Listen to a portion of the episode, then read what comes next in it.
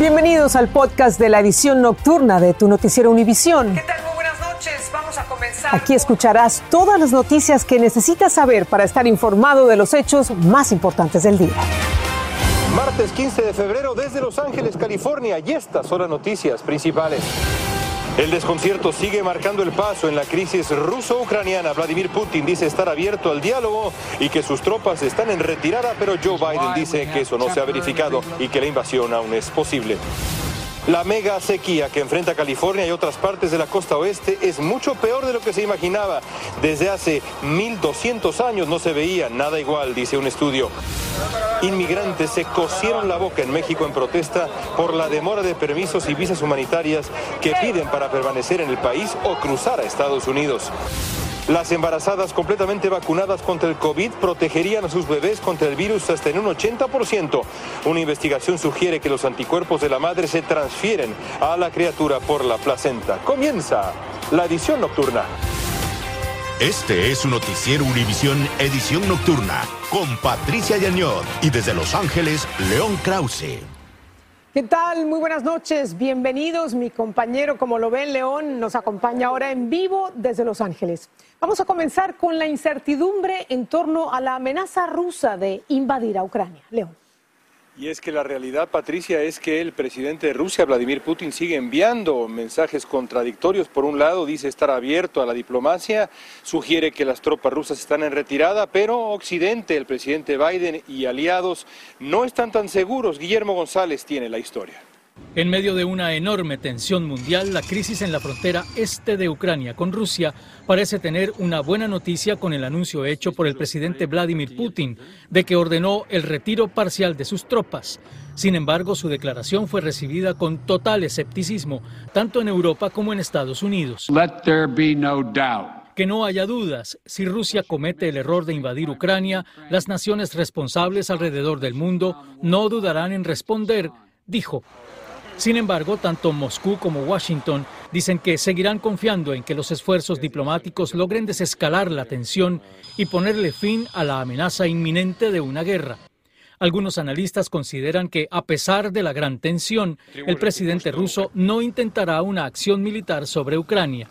Esto ha sido una cosa en que todo el mundo quiere estar parte de la fiesta y quien ha ganado la fiesta ha sido el señor Putin porque todo lo que él ha dicho no ha mentido. Él ha dicho que esto es un ejercicio, él ha dicho que no va a invadir, él ha dicho, o sea, que mañana veremos.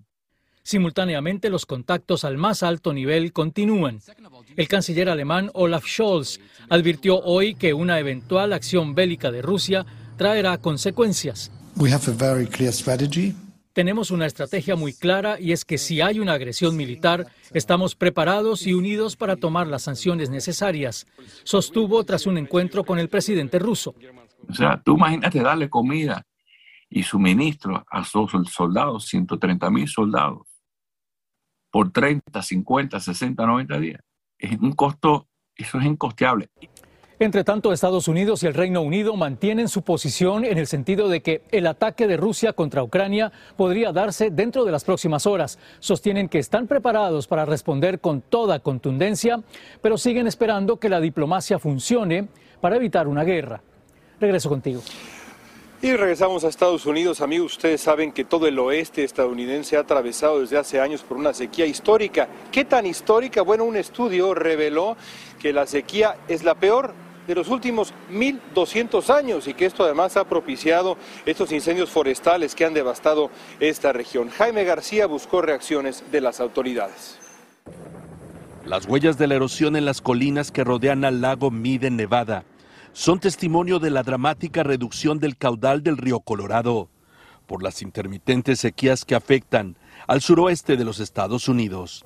Es el cambio, el cambio de clima, porque la tierra misma tiene sed y está pidiendo más agua.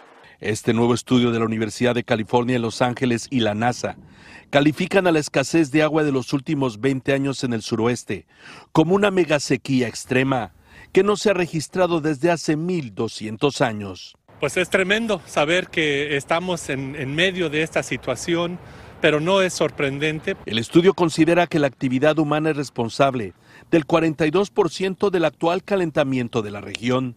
Hemos visto que los incendios 17 de los 20 más grandes que ha habido en California en la historia han sido en los últimos 20 años también. El estudio señala que diferentes modelos de computadora muestran que aún sin la presencia del ser humano, esta zona del suroeste de los Estados Unidos hubiera sufrido de esta gran sequía, pero no de la magnitud extrema que ha alcanzado debido al crecimiento demográfico. Lo alarmante es que una o dos temporadas de nevadas y lluvias abundantes no serán suficientes para aliviar esta megasequía, advierte el estudio. Nosotros sabemos que si cae un 80% de nieve en las zonas de las montañas, podemos esperar cierta cantidad. Pero este año vimos un, un cambio drástico. Del 80% nomás llegó un 30%. Lo más importante de saber para la gente es que esto no va a terminar. Tenemos que ahorrar el agua porque este, esta super sequía quizás se pase, pero va a venir otra y otra y otra. En Los Ángeles, Jaime García, Univisión. Y si en California el agua escasea, en las costas del país parece que va a abundar, porque para el año 2050 el nivel del mar subirá un pie a lo largo de las costas del país. Es la conclusión a la que llegó un informe de la Administración Nacional Oceánica y Atmosférica. El principal experto en el tema dijo que habrá agua en las calles. El informe predice que los niveles de los océanos a lo largo de las costas del país aumentarán en 30 años, lo mismo que en todo el siglo pasado. Mujeres embarazadas, que podría aclarar las dudas y temores sobre si deben vacunarse contra el coronavirus. La investigación sugiere que vacunarse contra el COVID durante el embarazo protegería a la madre y a su bebé. Y esa protección parece ser aún mayor si se aplican las dosis al final del proceso de gestación. Danay Rivero nos explica. Los Centros para el Control y Prevención de Enfermedades recién revelaron un estudio que indica que vacunarse contra el COVID-19 durante el embarazo podría ofrecer también cierta protección a los bebés después de su nacimiento.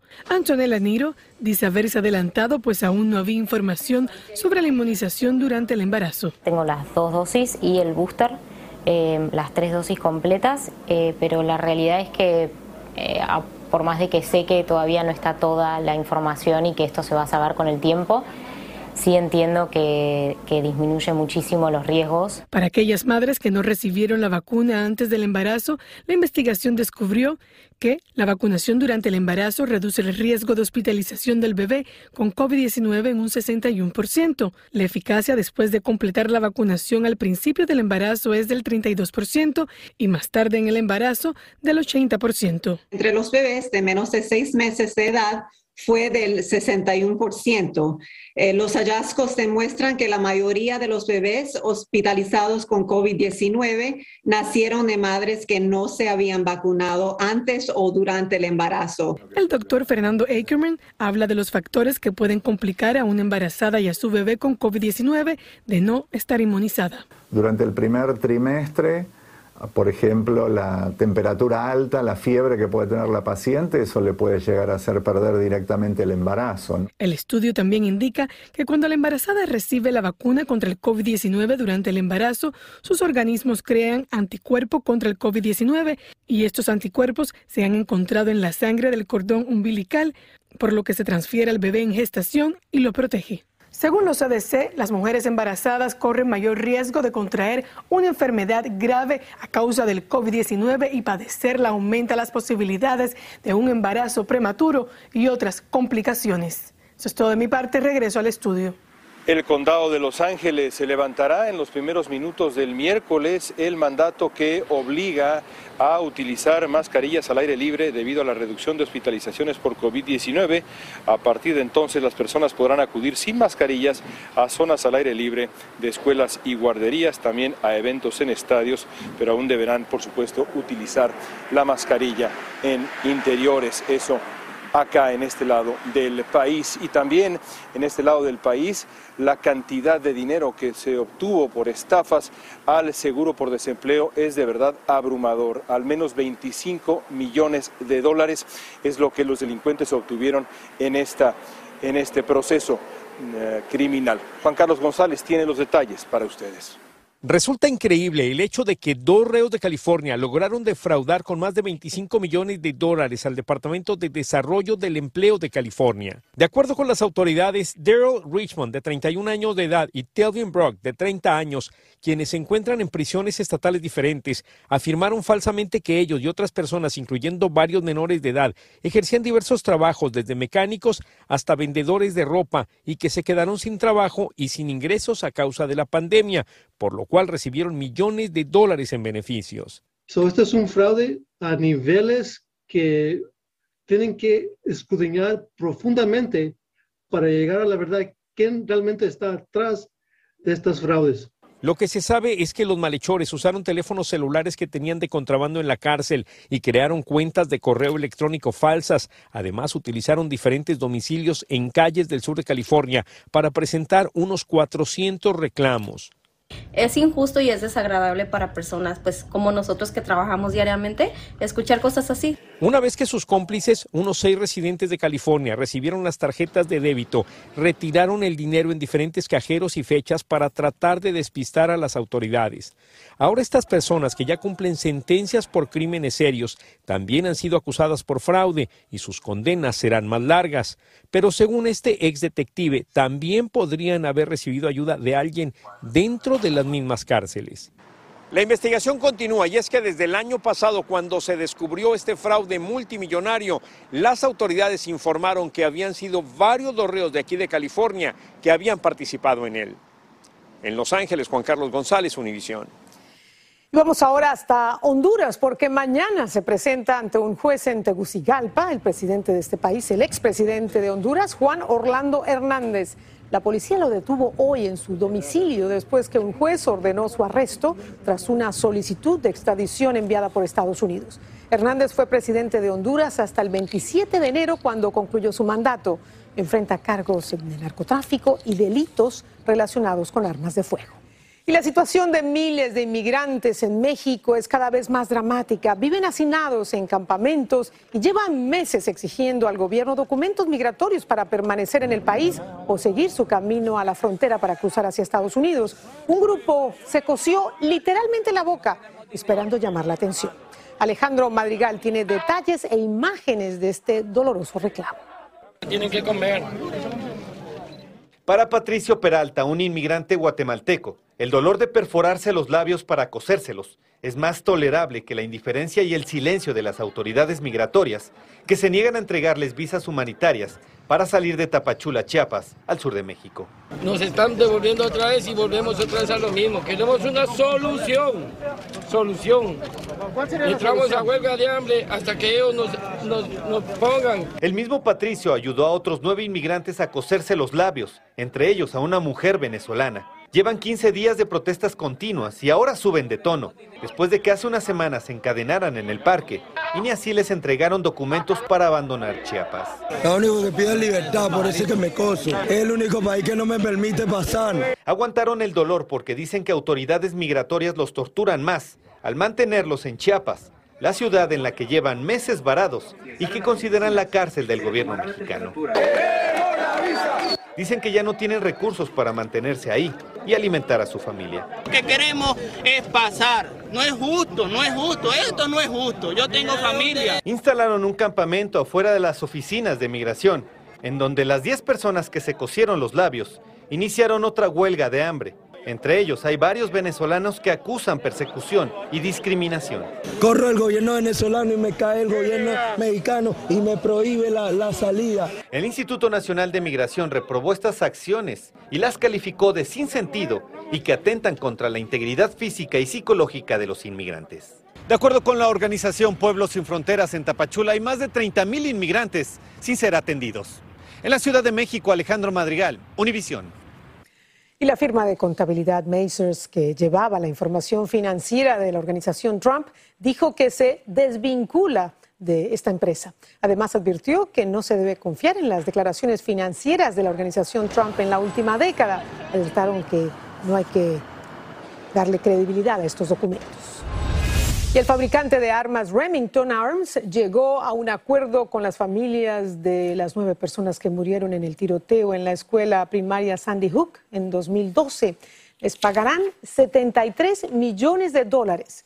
Remington fabricó el rifle de asalto utilizado para matar a 20 niños y 6 adultos en esta escuela en Connecticut. Los abogados de estas familias lograron hacer a Remington parcialmente responsable de la tragedia debido a su estrategia de marketing. Y ahora vamos con una noticia francamente increíble desde Phoenix, Arizona. Varias familias se enteraron hoy que tendrán que bautizar de nuevo a los suyos. La razón, bueno, un sacerdote cometió un error, un error crucial en el ritual del bautismo y tendrán que hacerlo ahora de nuevo. Valeria Ponte tiene la historia para ustedes.